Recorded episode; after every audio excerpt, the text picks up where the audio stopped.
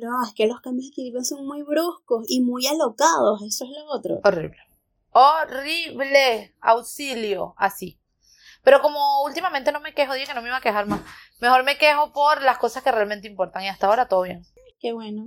Esa práctica la necesito en mi vida, quejarme menos y no ser un camión de cochino. No, yo ya estoy en ese punto. Ya estoy en el punto en que, ¿para qué? Vamos entonces a mejor a, aprovechar lo que sí está pasando y ya está. Pero bien, ya podemos grabar al fin este episodio que los hemos estado esperando. Bueno, le tocó esperar, empezar a las damas, así que empiece, Karina. Empiezo yo. Obvio, ahí dice, Karina empieza. Ah, claramente lo dice. Este, bueno, dale, vamos a empezar el capítulo.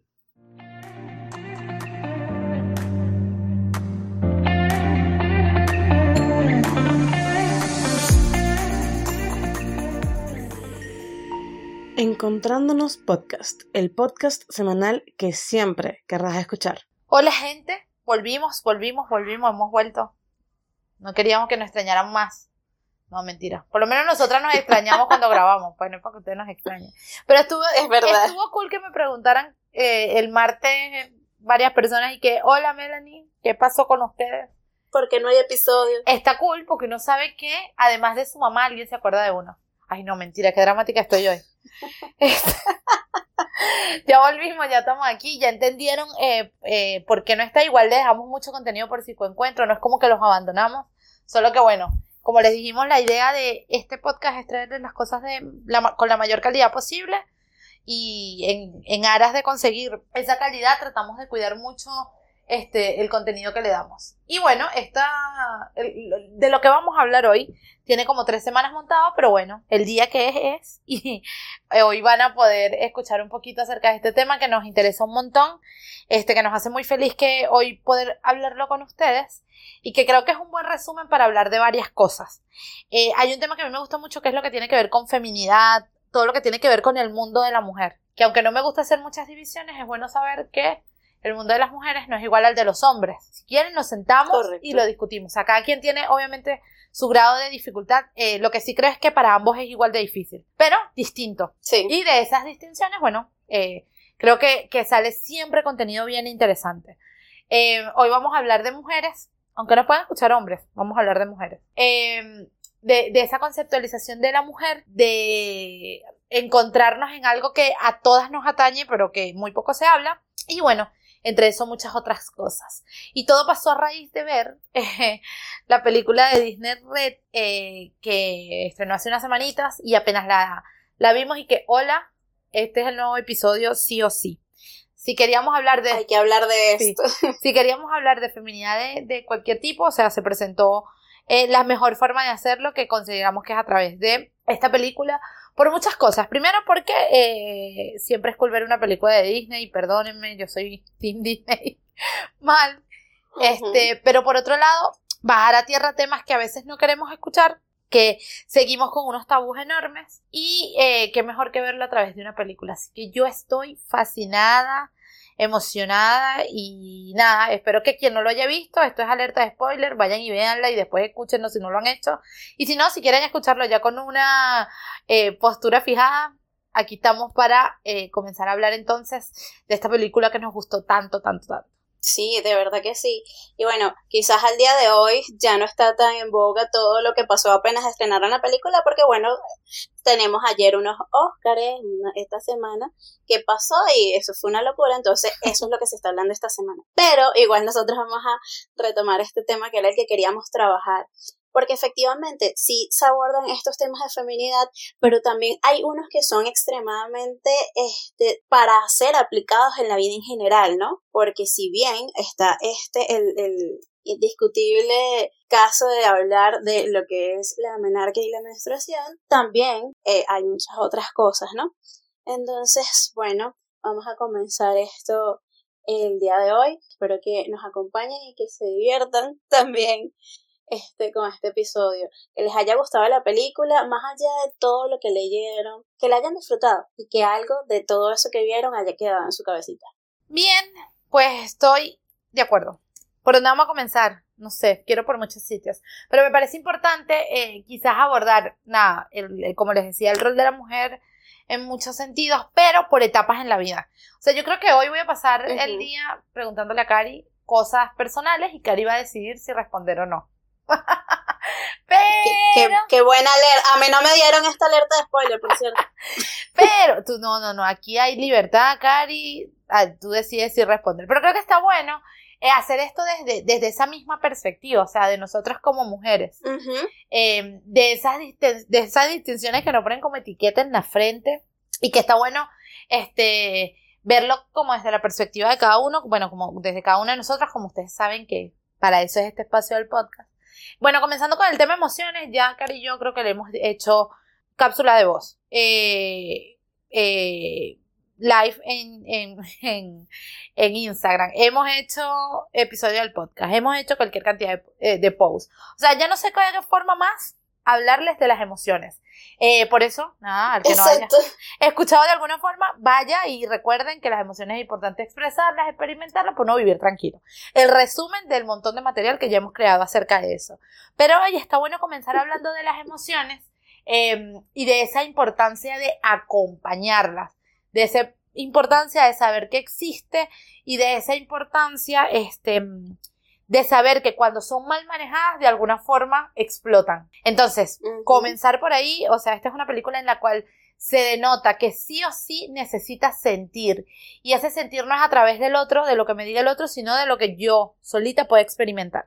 Así que bueno, para quienes eh, no hayan visto nuestro contenido de emociones, vayan y búsquenlo y pónganse las pilas, porque hoy vamos a estar hablando mucho de cómo es importante eh, hablar eh, de la emoción, eh, sacarla y no tragárnosla. Y bueno, en sentido de esto de la evolución como seres humanos, creo que, bueno, como niños somos, una tabla de raza, obviamente vamos creciendo en función de este, lo que nuestro entorno nos va dando con relación a las emociones. Si tengo papás que son más receptivos, que dicen lo que siente, que me permiten decir lo que siente, voy a ser un ser humano con muchas más capacidades. Ojo, igual que los hombres, acá estoy hablando de, de, de esas dos etapas. En general. En general. Pasa que cuando entonces te vas al colegio, em, seguimos con esto, pero ahí comienzan a, cuando llegan a la casa los niños le preguntan cuántas novias tienes, y a la niña más bien le pregunta, y no lloraste, porque no peleaste, y no seas amiga de tal persona, y tú, tú, tú, tú, tú, Entonces ya ahí para mí comienza a hacerse las distinciones por género. Y entonces a la niña la rearreglan 18 veces y al niño de broma le ponen una camisa. Entonces tú comienzas a ver cómo se comienzan a experimentar las diferencias y uno como niño va, va, va viéndolas o va acentuándolas. Em, obviamente van creciendo, van creciendo otras cosas en nuestro cuerpo, esto por hacer un resumen eh, bastante, bastante más sencillo de la situación, y este, nos encontramos con una etapa donde nuestras hormonas se vuelven loquitas, donde nuestro cuerpo no lo entiendes, o sea, pues tienes una cosa por aquí, pero no tienes por allá, pero ahora tienes mucho. Este, y bueno, este, llega la menarquia. Eh, para lo que no saben lo que es la menarquia, es la primera menstruación en nosotras las mujeres. Y Cari, aquí viene la primera pregunta incómoda. Recuerdos de tu menarquia. Por favor, necesito saber recuerdos de tu menarquia. No tienes que decir cómo ni cosas cochinas. Podemos hablar aquí solo de lo que recuerdas. Gracias. qué mal. Este, bueno, para todos soy una muy mala paciente y esto no lo sé responder ni siquiera en consulta ginecológica porque no lo recuerdo. Mira, ¿quieres que regrabemos o, o, me hago la loquilla? no, no, no. No, no, este, eh, sé que estaba, sé que era camisa blanca y puedo apostar que estaba ya en sexto, pero no recuerdo exactamente qué edad tenía y bueno, yo soy la menor de tres mujeres, por lo tanto ya sabía, por experiencia de mis hermanas, este, qué hacer, por lo menos en esa parte, no fue tan traumático para mí. Tanto que creo que por eso no tengo un recuerdo como tal que yo diga, ay, fue en tal edad, a qué tal fecha y sucedió de tal manera pero sí fue este bochornoso en el sentido de eh, cómo cargar las cosas para que en el colegio no se viera, que también me pasó en el liceo y que, eh, o sea, hasta hace como tres años que yo puedo caminar con una toalla en la mano y no sentirme avergonzada porque eso es como tal casi que lo que nos han, nos han inculcado, que uno tiene que tener vergüenza cuando tiene la menstruación. ¿Quién te manda a ser mujer chica? sí. Bueno, no sé por qué, o sea, a mí me pasa que para mí es un recuerdo muy significativo, pasa que, a diferencia de Cari, yo soy la mayor de tres hermanas. Tú eres la mayor. Exacto, entonces todo lo que era significativo para mí, ojo, esto, esto sí lo trabajé en terapia, lo prometo, pero yo sentía que todo lo que yo hacía tenía que ser perfecto para que mis hermanas pudieran replicarlo igual. Ya a estas alturas no, yo ahorita a estas alturas soy una mamarracha y ellas están felices que soy una mamarracha, pero a esas alturas, en serio, yo sentía que todo lo que yo hiciera tenía que ser perfecto. Entonces yo sí me acuerdo del día. Era un referente, claro. Yo sí me acuerdo del día, la hora, el momento, el decirle Carmen Julia, adivina qué, creo que me voy a morir, porque yo siempre he sido muy dramática. Entonces así como que, bueno, hola, mire, ¿qué está pasando esto? Eh, lo interesante es que, bueno, en mi casa somos mi mamá y tres mujeres más, o sea, era pura mujeres y mi mamá como que, bueno, no es como que sea la mejor manejando las situaciones, pero bueno, esto es lo que vas a usar, no pasa nada, pero a mí me daba mucho dolor, siempre me daba muchísimo dolor. Y esa primera vez también fue así, y yo me acostaba en la cama y decía, pero ¿por qué nos tiene que pasar esto, pobrecitas nosotras las mujeres? De una, o sea, de una a la parte, o sea, ¿cuál es la necesidad de esto y por qué? Y creo que ahí es cuando empieza esto de negar la, la, feminidad y es por qué, qué desgracia yo, por qué a mí, qué terrible, por qué las mujeres sufrimos tanto. Creo que eh, eh, más de una se va a sentir identificada con esto. Solemos mucho decir esto y, y en algún momento leí algo que es el comienzo de la negación de nuestra feminidad. Entonces empiezas a pelear con algo que es tuyo, que está haciendo tu cuerpo por tu bienestar siempre, este, que es perfecto. Ah, no, pero yo voy a pelear porque, bueno, porque me duele, por, porque es complejo, por, por un montón de cosas. Entonces, en esa primera menarquía fui regia, me porté bien, le dije a mis hermanas como miren aquí, fuerte, pero yo me acuerdo que yo guardaba mucho ese llorar porque me dolía el vientre hasta el más allá. Em, mm. La diferencia es esa, que en mi casa éramos puras mujeres y por eso la podríamos afrontar de buenas a primeras sin mucho más problemas. Pero me pasa mucho en las consultas eh, que a muchas o lo tuvieron que esconder. Eh, conocí a alguien que lo escondió como hasta la tercera vez, porque le daba pena que sus hermanos se dieran cuenta. Entonces, como este, este mismo tabú de que es algo pareciera, no sé, súper simbólico, esto de transformarse en mujer después de eso, eh, va llevándole más peso y sumándole peso entonces a esto. Eh, creo que podríamos ir entonces en, función de esto, qué pasa con nosotros después de esa menstruación. ¿Cómo comenzamos a ver el mundo, Cari? Sí, bueno, con los cambios, con los cambios, sobre todo a nivel corporal, ¿no? Ver qué, qué está ocurriendo con mi voz, qué está ocurriendo con mis pechos, qué está ocurriendo con todas las partes de mi cuerpo, y, lo que está pasando a nivel de mi cabeza. Es, mientras tú decías el inicio de todo esto, recuerdan que, espero que recuerden los muñequitos de Intensamente, ¿no? Que estaban todas las emociones. En este caso, en, Intensamente, llegaban hasta que antes de que Riley, eh, Riley entrara justamente en lo que era pubertad. En cambio, en este caso, en Red, el panda es justamente cuando sale esto. Y el panda es como todos estos muñequitos eh, revueltos. Es otra, otra forma de dar esta imagen. Y, y eso más o menos, ese panda que si bien ahí es representado en, eh, después de, de la primera menstruación, los hombres también tienen su panda rojo, que va a venir de otra forma también. Entonces, este, ¿qué pasa cuando empezamos a tener todos estos cambios en, nuestro cuerpo? ¿Cómo empezamos a ver la vida? ¿Cómo empezamos a ver las cosas? Que eso sí claro, fue la manera de representarlo Disney, ¿no? Pero e, esa parte en que, en que le dice a la niña que ya eres mujer, es como, epa, ya lo eras de antes, solo que, bueno, fue la manera en que lo quisieran representar en ese momento allí.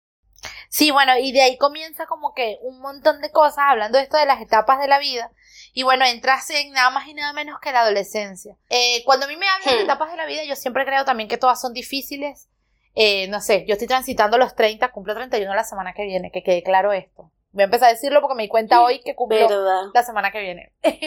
Eh, se dice que es una de las etapas más difíciles porque debes estar consolidado. Los 20 porque debes conseguir qué es lo que quieres estudiar. Para mí la adolescencia pasa a ser significativa porque no es solo el hecho de eh, construirte o conseguir, conseguirte como ser humano, sino que es eso cargado de un montón de cosas hormonales. Entonces el sentido de pertenencia, el, el, saber hacia dónde estás caminando, el sentirte cómoda con algo, con tu cuerpo, con la vida, con la cabeza, con el mundo, odiar a los papás pero amarlos al mismo tiempo. O sea, creo que la adolescencia marca mucho de eso, mucho lo complejo de todo. de identidad. Exactamente. Que es bastante complejo porque es que me gusta quién soy, qué cosas son propias y qué cosas son que las estoy agarrando del otro, qué cosas son mías, qué cosas son de mis papás o de mis hermanos y no son de, de mi tía significativa, qué cosas estoy haciendo por herencia familiar que tengo que hacer, son tantas cosas y todo eso ocurre justamente ah. en una etapa donde además los cambios fisiológicos son millones. Exactamente. Entonces ahí entra también todo este cuento y además de entender eh, quién soy, hacia dónde quiero construirme, eh, necesito definirme eh, o, necesito definir qué cosas me gustan, pero sin mucha autonomía, porque eres grande, pero eres chiquito al mismo tiempo. Entonces creo que como que se unen tantas cosas, que una de las cosas que me gusta más de esta película es esto del sentido de pertenencia, de que ella consiguió un amigo de grupo, un amigo de grupo, un grupo de amigos que fue tan, tan contención, una contención tan intensa, que su lugar seguro pudo ser el volver con ellos. Y eso no es que amara más o menos a sus papás, es que en esa misma línea de desarrollo llega un punto en el que ese sentido de pertenencia la hace sentirse mucho, mucho más cómoda. Eh, es una de las cosas que me gustó un montón. El, poder em, resignificar que no necesito amar intensamente a mi papá o a mi mamá este, para ser bueno y cómo eso va marcando este, lo que voy a hacer este, como ser humano, o sea, hacia dónde puedo caminar siendo fiel a mí, pero también, o sea, respetando mi individualidad y respetando cada una de esas otras áreas. Por eso creo que una de las cosas bien significativas, y ojalá que muchos papás de adolescentes lo vean, Cari, es que entiendan eso, el poder de, eh, primero de el, el, la importancia de sentirme perteneciente a algo. Por otro lado, de respetar mis propios gustos, respetar lo que quiero, respetar como los quiero y creo que la parte más importante de, todos, de toda, respetar mi individualidad. Individualidad que incluye que si tengo la menor que es mío y demás nadie, no vas a ir a mi colegio a enseñarle la, las toallas a todo el colegio, por favor. Em, que si quiero estar con mis amigas, solo hablar y encerrarme, este, no pasa nada. Y bueno, esto lo dejo como pregunta abierta a, a quienes nos escuchen, y es que si no sienten que como adolescentes se marcó la mayoría de lo que son ahorita, es decir, no creo que nos escuchen muchos adolescentes, Cari. Así que esos adultos jóvenes que nos escuchan, em, por ejemplo, tu sentido de hacer amigos, si bien obviamente desde chiquito, la infancia vas aprendiéndolo, en la adolescencia es donde se acentúa. Si me costó mucho conseguir amigos como adolescente, ahorita de adulto va por el mismo camino. Si me costó mucho hacer grupos eh, de pertenencia tal, ahorita de adulto tal cual. Si me costaba mucho ver algo que me gustara a mí, ahorita de adulto igual. O sea, imagínense lo, significativo de la adolescencia, que quizás es ahí donde se cierran todas las tuerquitas para saber la mayoría de las características de nuestra personalidad que quizás aún como adultos estamos lidiando con ellas. Y lidiando en el sentido de, darnos cuenta que quizás en ese momento lo, aprendimos así porque era la manera en que pudimos aprenderlo. Era lo que el entorno justamente me estaba dando y yo me fui adaptando de esa manera. Pero que si en la actualidad, ya sea a través del trabajo terapéutico o, o donde lo esté viendo, se da cuenta que quizás no fue la mejor manera, también tiene las posibilidades de ir trabajando en cambiarlo, ¿no? Entonces, este, recordando un poquito eso de, la independencia y la, individualidad, que sí, yo también espero que muchas de las que, de, de padres puedan escuchar esto, este, se den cuenta que a, veces también la sobreprotección hace que sus hijos se escondan ante ustedes, se puedan esconder, porque imagínense, o sea, cuando, cuando la mamá va y ataca a las, a las, a las amigas de May, y las amigas se quedan como, May, diles, diles quién es, quién lo está haciendo, quién propició todo esto, y ella así como, saben, ahí había mucho miedo porque obviamente qué iba a pasar si su mamá descubría que, que era ella. y aquí, aquí ahorita, ahora, ahorita hablando de, que tú dijiste que íbamos a exponer mucho de nuestra vida, ¿cuántos de ustedes no llegaron a decirles y que, ay, es que eso es mala junta? Y resulta que, pues a veces nosotros éramos la mala junta, supuestamente.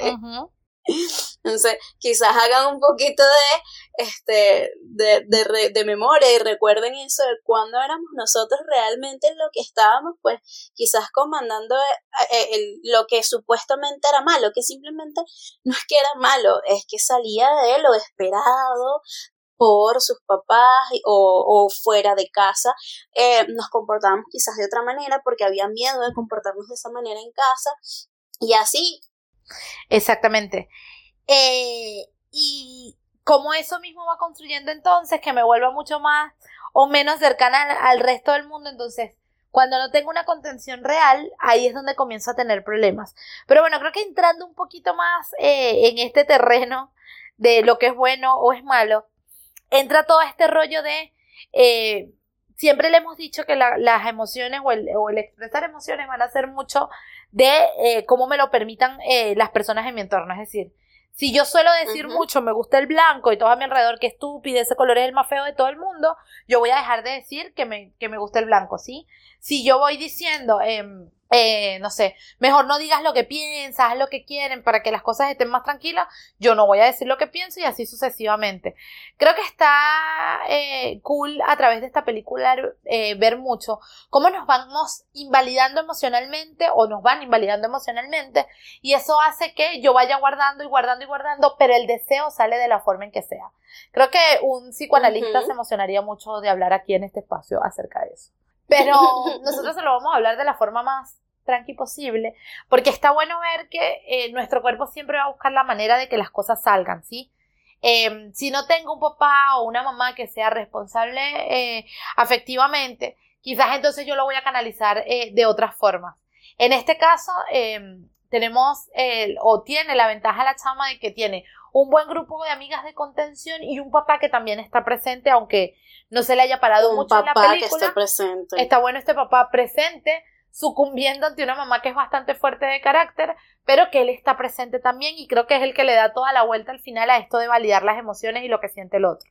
Entonces, em, no me quiero meter en, en, tema mamá y papá, que creo que es un, es un episodio del podcast que Cari y yo tenemos pendiente y que tenemos sí o sí que hacer, de cómo las parentalidades tóxicas hacen tanto daño a la gente. Em, pero creo que está bueno abrir un debate aquí, es si la mamá de May era una mamá tóxica eh, si ustedes creen, o sea, no, sé, piénsenlo, eh, si creen que, aunque tóxica no es una palabra que me gusta mucho, ya eso lo saben, pero bueno, si se acerca más a eso, a ser tóxica, a ser una mala mamá, o qué creen ustedes que pasaba eh, con ella en su cabeza para actuar de esa forma.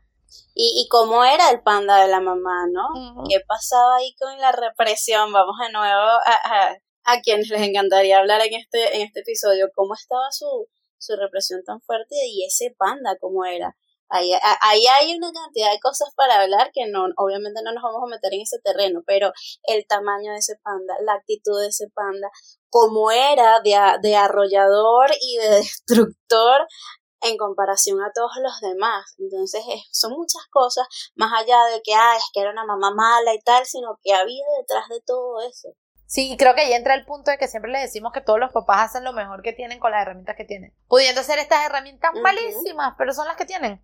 Em, y a uno de adulto, ¿qué le queda? No justificar, no, no aceptar que tiene que ser así, pero sí decidir con qué de eso me quedo. Eh, hay un tema con, con esto y es esto de ser la oveja negra en las familias. Estas semanas le he hablado mucho. Pareciera que los que decidimos hacer cambios, lo que decidimos, no sé, ir a terapia, los que decidimos decir las emociones, los que decidimos decir, epa, o sea, no está bien, no está bien que grites así, no importa si lo hicieron toda tu familia, eh, eh, eh, va a seguir estando bien, entonces la oveja negra, la gente que está mal. Y creo que era mucho de lo que pasaba en este, en esto en particular. O sea, el que estaba mal es aquel que decidió expresar o experimentar este, sus emociones y la forma en que te sentías. Yo creo que está buenísimo este, ver que eh, a veces los cambios no necesariamente tienen que ser malos. Una de las partes que más me gusta de la película es cuando la chama decide quedarse con su panda este, y dice, epa, yo no sé si me estoy equivocando, pero si me estoy equivocando es mi error. Y yo así flotando de la emoción, porque básicamente es mi, herramienta de y lo que trato de decirle siempre a mis pacientes. Uno no puede vivir con las consecuencias de decisiones que no tomó. Entonces ella podía seguir perpetuando, guardar sus emociones, meterle en una cajita y amarrarlas y aparentemente eso funcionarle. Pero ella decidió, lo suelto y en la vida iremos viendo cómo se gestiona esto. Puede ser una buena o mala decisión, evidentemente, pero yo puedo vivir con las consecuencias de las decisiones que yo tomo. Aquellas para las que soy coartada o que hago porque los otros lo hicieron, muy duramente me va a dar este cuando tenga que ver las consecuencias de ello y que no sean favorables para mí. Y, y lo, saben lo importante de tantas cosas, porque también hablamos de que era otro tipo de cultura, ¿no? De la familia de, de donde es May. Es otro tipo de cultura en donde justamente, si de por sí aquí, este, el tema emocional es o sea, se pasa por arriba, la gente no lo quiere hablar, no lo quiere. Imagínense en las familias orientales, donde el tema emocional es aún mayor reprimido de hablar. Es no hables de tus emociones, no las muestres, no digas esto. Entonces, este guarda ese panda en el amuleto y mm, amarrado ahí, que cuando incluso este la abuela dice eh, si, si el panda está presente mucho tiempo, no va a haber retorno. Y entonces nos vamos de la metáfora a la realidad.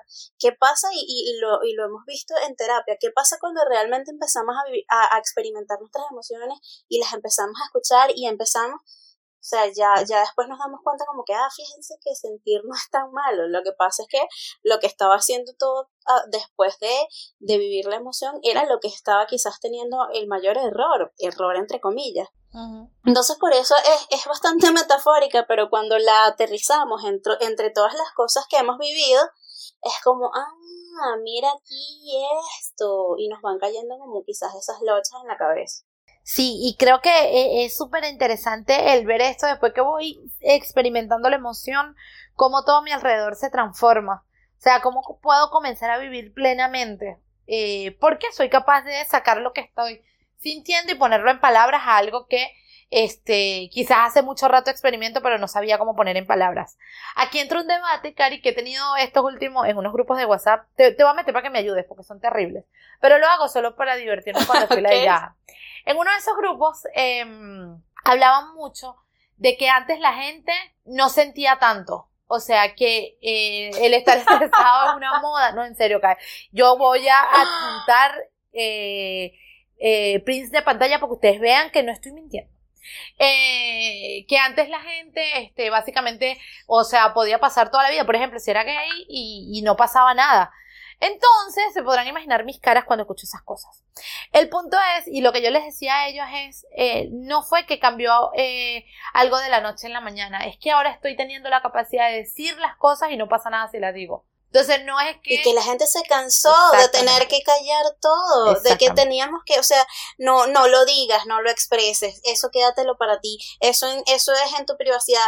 Ajá, yo, yo puedo entender que es mi privacidad, pero también puedo entender que yo puedo mostrarme como soy, yo no tengo que estar este, siendo oculto, igual lo de las emociones, entonces no llores, no demuestres que eres débil, porque entonces supuestamente el llanto es que eres débil, entonces no, no te rías muy duro porque eso se ve mal, ay no, no puedes tener miedo porque las personas tienen que ser valientes. Ay, no, bestia, pero man, ¿qué hago con todo esto? Y que el mundo me da mucha risa que diga que la gente diga que no sé qué, que antes la gente no sentía, que sentía menos, eso me hace tanta gracia. Igual que la ansiedad, la ansiedad es que no, eso es una moda, no, no es una moda, coño, es que de verdad, perdón, el francés. Es una grosería. es que la gente lo está diciendo y lo mismo pasa con la depresión y ahorita la gente alza su mano y dice sí tengo depresión y toma antidepresivo. Antes no antes eso era peor que la que la toalla sanitaria eso no nadie se tiene que enterar que tú estás tomando antidepresivo. Exactamente pues sí. Que les voy a decir que no les he dicho Karina. Entonces la buena parte de todo esto es eh, si alguno de ustedes decide ser la oveja negra de su familia únanse a nuestro club un club en el que no le estamos diciendo a la gente que sea mala buena, simplemente que sea quien es. Y ahí entra el siguiente punto entre algunas cositas que habíamos anotado y es esto de aceptar que somos tan buenos como malos. Mira, este es uno de los debates más grandes, de hecho es una de las cosas que, que, quizás también va a ser un episodio del podcast, para que vean esto de lo, de lo bueno y lo malo. Pero yo con esto, o sea, como para hacerlo lo más corto posible, es entender que em, hay, hay un discurso en el que se le dice mucho a la mujer que es histérica y que bolas por eso hay otra grosería, eso fue culpa de Cari. Em, eh, y, se, le, se, pelea mucho. Cuando ustedes buscan el concepto de histeria, básicamente nuestro tío Freud lo hizo pensando en los síntomas que tienen las mujeres, obviamente en sus días altamente hormonales. Entonces yo siempre digo que cuál es el problema con ser histérico, siempre y cuando esto no coarte tu desarrollo. O sea, cuando uno va haciendo las paces con esos dos lados que tenemos, entonces uno puede vivir más tranquilo. Eh, una buena parte de la película es cuando la chama está tratando de dibujar algo o haciendo la tarea, no sé qué, y termina dibujando al chamito que le gusta. Era así como que, epa, amigo, usted puede guardar este lado, pero este lado existe y va a existir un montón. Eh, y va a seguir existiendo. Entonces creo que eh, de tanto guardarnos, de tanto reprimir ese el otro lado. Ojo, que es malo desde la perspectiva que ustedes lo miden, claro está. Eh, no sé qué tan bueno o malo sea que una niña de 13 años eh, idealizara a un, a un cantante. X, eso es otra discusión. Así que todo va a ser bueno o malo desde la perspectiva que cada uno de ustedes decida medirlo. Aquí mi punto es como, déjame guardarte porque tú no existes y vas a aparecer de la forma en que sea. Si no va a ser en palabras, va a ser con mucho dolor de cabeza, va a ser con no poder concentrarme en el colegio, va a ser con un reprimirme y no querer abrir con... Pero va, va a aparecer. O sea, va a decirte, hola, aquí estoy. Porque sí existo y porque no porque me niegues, quiere decir que no estoy. Em, justo Carillo nos supervisa la misma psicóloga, evidentemente. Y hoy nos decía algo como, em, o sea, algo que me gustó mucho es esto de, de esa construcción del ser humano eh, y de cómo pequeños detalles a lo largo de la vida pueden ser los detonantes, solo que el darse cuenta es la parte más difícil. Cosas que uno guardó en una cajita, bajo llave, con mil candados, y cuando sales como el descubrimiento más brutal, porque te libera de un peso muy grande. Entonces creo que eh, nace de esto mismo, de aceptar que sí, que puedo ser una niña chévere, sacar 20 puntos, tú, tú, tú, pero también puedo ser una que no quiere hablar con nadie y que se siente irritable y que quiere llorar por todo, o la prueba de la cajita de los gatos en la película que si se resiste al amor de los gatitos pasa la prueba. O sea, todas esas emociones son intensas e igual que tienes que saber permearla, porque si no sabes permear el amor por los gaticos vas a llevarte todos los gatos a la casa. Entonces es como aprender mucho eh, que esas emociones existen, que son necesarias y pilas, o sea, esto ya va a, modo de, de quizás reflexión a todos, pilas con aquellas cosas que guardaron desde que eran adolescentes, hablando de esa etapa en la vida, que las guardaron en una cajita bajo llave y que hoy quizás es la que está permeando muchas de sus conductas y malestares actuales. Así que piénsenlo. tal cual. Evalúenlo. Me hace mucha gracia porque mientras te estás hablando, justamente yo estoy como rememorando tantas cosas, ¿no? Y esto de, de, que dijiste que que efectivamente somos un todo, ¿no? Y, y, a veces eso es lo que más cuesta, darnos cuenta que sí, somos esa persona carismática, bonita, que, que somos bien de pinga, pero también por otra parte pues tenemos nuestros efectos como todo, o por el contrario solamente vemos que nos está yendo mal, que no que somos pesimistas, que ta, y no vemos el otro lado y resulta que eh, funcionan ambas partes, funcionan ambas partes, pero tenemos que empezar a reconocerla, ¿no? Y que cuando dijiste esto me, me, llevó tanto a mi adolescencia, en mi etapa de rebeldía con causa. Yo conocí, yo, conocí a Cari en esa etapa. ¿Quieren que les cuente un día? Voy a hacer una encuesta. Silent, silent, silent. No, realmente no, no de la que voy a hablar justamente ahorita. Esa niña no la conociste. Gracias a Dios. Porque esa fue en el liceo mucho antes, que era la, la Karina, que era muy buena estudiante, pero que tenía un piercing en la lengua y, y que discutía con los profesores diciéndole, pero ¿qué me quita el piercing de la lengua? O sea, ¿qué es lo que me quita de ser buena o mala estudiante? No, no lo comprendo y era la que, la que, exacto, estaba peleando en el liceo por eso, pero que cuando a mí me mandaron una nota en, mi colegio por ese piercing, yo casi me muero llorando porque era la primera vez que yo, que a mí, yo, que yo rayé mi libro de vida en el liceo, ¿sabes? Y entonces esto de, de cómo la sociedad va, va catalogando justamente qué es bueno y qué es malo, qué que es, no, si es de esto es porque es de la perdición, es que ya ahí no vas a, vas a fracasar en tu vida, por ejemplo, y nos vamos a ejemplo práctico de qué pasa en las lecciones de carrera cuando alguien quiere dedicarse a las partes, a, a lo que son las artes. Respuestas de papás, vas a pasar hambre, eso es para vagos, ta, ta, ta, ta, ta, ta, y aparece eh, sea, te niegan a, a, lo que quieres, a tu deseo, a lo que te gustaría. Y eso pasa, esto es un ejemplo burdo de cualquier otra cosa que puede suceder. Exacto, totalmente. Miren, hay un ejercicio que yo hago en mucho en las sesiones y es esto de, bueno, esto entrando un poquito al tema que, que el que queremos que vean hoy y es la autenticidad. Eh, hay un ejercicio que hago mucho que es, hablemos de características personales y la gente que ladilla a, a describirme y que ladilla me toca. Bueno, traen sus características. Y bueno, algo que me enoja mucho, Melanie, es que soy muy autoexigente, por ejemplo. Es, es una característica negativa. Y yo, stop, hablemos de algo. ¿Cómo la, la autoexigencia puede ser buena y mala? Ustedes me ven con cara de, Melanie está loca y se formó una, una lumpia.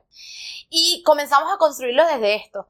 Si yo me quito la autoexigencia de mi vida, ¿qué pasaría conmigo? Ser una persona que, bueno, va viviendo como va viniendo, vamos a Si la pongo al límite, una persona que nunca descansa. Pero si consigo un gris en la autoexigencia, voy a ser una persona altamente funcional, orientada al logro y también una persona que se da los espacios que puede. Cuando la gente comienza a hacer eso, comienza a ver que cuando yo les pido características negativas no es para erradicarlas, sino es para amistarme con ellas y ver cómo me funciona. Melanie, soy demasiado, soy, eh, duermo demasiado, soy demasiado floja, es una palabra que les gusta usar mucho. Ah, bueno, eres floja. ¿Cuándo lo flojo es extremadamente terrible? Bueno, cuando necesitas hacer cosas y no llegas a hacerlo. Pero en personas como yo, trato siempre de buscar mis momentos de flojera para poder permitirme un equilibrio. Entonces, si, si consigo em, esos momentos en los que me permito descanso, tratando la flojera como eso, momentos de descanso, eh, epa, voy a ser altamente funcional, porque este, me estoy dando la oportunidad de descansar y equilibrar mi, mi otro lado. Entonces vamos haciendo las paces con esas dos cosas y comienzo a aceptarme tal y como soy. O sea, soy auténtico. Comienzo a aceptar mi emoción, comienzo a aceptar que está cool, que me guste estudiar y también que me guste, no sé, eh, que me guste mucho ver series y consigo el término medio que me ayuden a hacer ese gris aunque el gris sea un color que no le guste mucho a la gente, yo creo que es el donde deberíamos vivir. No todo es blanco, no todo es negro, eh, y si empiezo a construir los grises, hasta con mis emociones, con la forma en que afronto la vida, con lo que quiero hacer, es ahí justo donde soy auténtico. No trato de parecerme a nadie, no estoy persiguiendo el, el, éxito o la forma del éxito vista en alguien más y puedo comenzar a centrarme en mí. Sabes que ahorita cuando estabas hablando de la, de la de la herramienta que utilizas con los pacientes cuando le dices, bueno, vamos a hablar de características personales.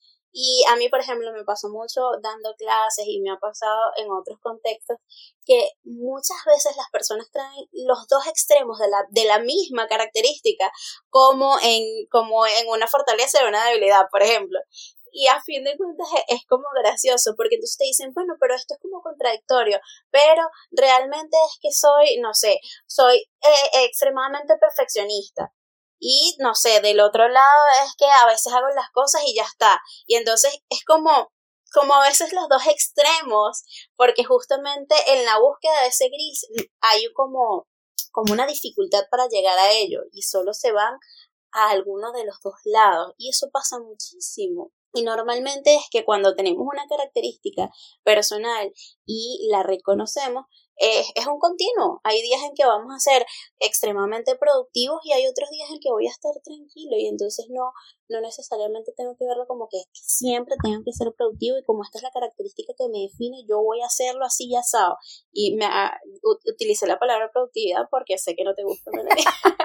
entonces pasa con muchas cosas en nuestra vida ¿Qué pasa? Que cuando nos vamos al extremo, y viene también de acá, ¿qué, qué pasa con ese panda cuando nada, no quise tratar de controlar y sales un pico que explota en ese panda? Y me acordé de, de la amiguita que le encantaba ver al panda. Ay, no, demasiado lindo, exacto. Entonces, como eh, eh, ese lado bueno o malo es tuyo y te construye y te constituye. Por eso creo que lo más interesante de esta película es eso, es el, epa, me permito eh, ser quien soy y mm, como para cerrar, hay algo que no quiero que se nos pase por encima y es el, el romper los patrones familiares y lo difícil que puede ser eso. A veces ser auténtico, es decir, con ser auténtico, cariño, no les decimos tienen que ir contra la corriente y tal, porque ahí ya estamos rompiendo lo que les estamos diciendo. Ser auténtico es hacer lo que se parezca a mí. Si May le hubiera eh, gustado hacer lo que hacía su mamá y guardar su panda, estaba tan bien como que decida no tenerlo. En las dos casos está bien. Correcto. Siempre y cuando se, parece, se parezca a ella. Pero eh, su mamá trataba de hacer lo mismo que hizo la suya. Y cuando uno trata de estar a través de los pies del otro, pasa esto. Reprimo, reprimo y guardo tanto que no me puedo sentir bien. Entonces, esto es como un llamado porque sé que muchos se van a sentir identificados con esto de eh, primer punto. No porque sea familia hay que sentir el amor del mundo y sentir que todo lo que hacen, dicen o, o, promueven está bien. Comenzar a construir un autoconcepto más sano.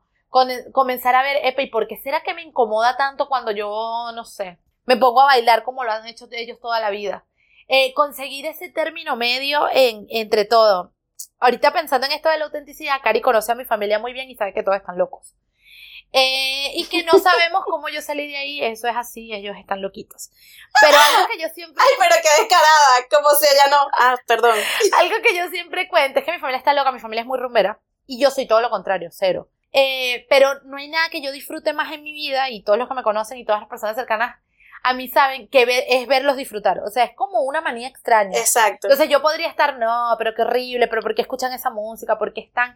Epa, yo disfruto demasiado verlos a todos locos. Em, y parece extraño porque, bueno, podría estar yo en este, en este promulgar, promulgar es la palabra. Sí. Eh, ah, no, que quiero ser distinta y por eso no entro ahí. Epa, pero yo conseguí mi forma de disfrutarlo y lo disfruto un montón. Entonces, no estamos buscando que se alejen a eso que es su familia, pero sí que se acerquen a, a lo que son ustedes. Entonces, ahí es donde entra todo esto de la autenticidad y el romper patrones y el encontrarse y el poner sus propios límites van a ser de eso de la certeza que tengan ustedes de qué les gusta y cómo a través de eso que les gusta se puedan construir. De la certeza de que sea de lo que a ustedes les gusta. Eso es otra de las cosas que a veces en las que se entra en conflicto. Pero es que no sé qué me gusta. Y una de las cosas importantes para, si yo no sé qué me gusta, entonces empiezo a vivirlo ah, bueno, pero es que yo no sé, me, me, es que no sé qué es lo que me gusta, ajá, y te, aunque suene loco, gente, aunque suene loco, buscar en internet lista de actividades por hacer. Empezamos a ver qué es que hay y qué no hay, porque a veces nos quedamos en que no sé qué me gusta, pero en mi cabeza solo hay tres cosas. Ah, no, es que no me gusta la música, es que no me gusta el baile y es que no me gustan los juegos. Ajá, y todo lo demás. ¿Qué es todo lo demás?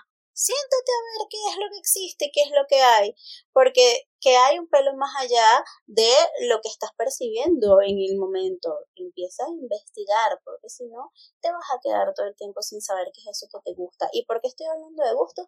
Porque justamente eh, en la autenticidad viene del primero, pasos previos a esto, es el autoconocerme. Y el autoconocerme es desde quién soy, qué me gusta, cuáles son mis valores, qué es lo que me define, hacia dónde quiero ir, cuál es mi proyecto de vida, etcétera, etcétera, etcétera.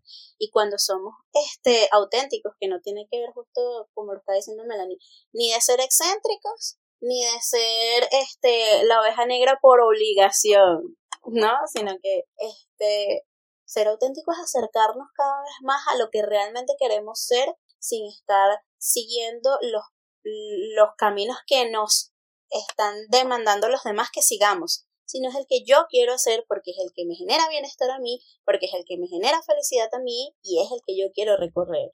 Tal cual, yo creo que por ahí va el, hacia donde vamos a ir cerrando, porque ajá, si no, Cari y yo hablamos de, de todo y más. Pero nada, esta construcción desde la, de la autenticidad a partir de esto. Me gusta mucho esto de construirlo mucho más allá de, del hecho de, de la autenticidad entendida como eso, ser distinto a los demás, hacerlo más cercano posible a mí. Me encanta cuando todo toda filosófica, me salen unas frases hermosas, pero va por ahí, lo que me gustaría que vean y que escuchen. Así que bueno, el que no tenga no haya tenido la oportunidad todavía de, verla, creo que está cool que, que puedan ahora intentar verla y, y acercarse a esto de, de, escucharse. Y el que tenga dudas con la autenticidad, miren, no duden en preguntarnos. Cari y yo siempre decimos que es una de nuestras palabras eh, favoritas. De hecho, eh, completamente. Creo que si ustedes preguntan cuál es el estereotipo de psicólogo que ustedes han visto, no sé, en la televisión, donde sea, usted va al psicólogo esperando conseguir a alguien con bata, con lentes. Cari, rompí mis lentes. Con lentes. Ah, ah. no sé, no sé, de una forma, no sé, siempre peinadísimo, maquilladísimo. Y algo que nosotras hemos como que tratado de trabajar un montón desde, desde que nos venimos formando es esto. Eso no es lo que genera realmente el rapport o la cercanía con el paciente. Es la autenticidad. Siendo profesional, evidentemente, estudiando, trabajando mucho por eso, pero también siendo auténtico. Eh, y no quizás alejarme mucho de ser Melanie para ser psicóloga. Entonces, como le decía, es un tema que nos gusta mucho y creo que con, con, este tema se puede construir mucho este tema de la autenticidad, que es a donde los invitamos siempre que vayan. Por favor, y sí, abracen su pan de rojo. que y, aprendan justamente, sean ustedes el que quieran abrazar su pan de rojo, que a fin de cuentas es que también como abrazamos todo lo que son en, en general. Así que sí, cerrar bien hippie este episodio. Espero que este, les funcione de algo lo que estamos hablando acá. Si no han visto la película, vean. Y este, disfruten de Si la ven, también pueden escribirnos, pueden escribir así que encuentro. A ver qué otras cosas también podemos sacar de allí. Exactamente. Así que bueno, esperamos que tengan bonita semana y quedamos por ahí súper atentas. Cuídense mucho. Chao.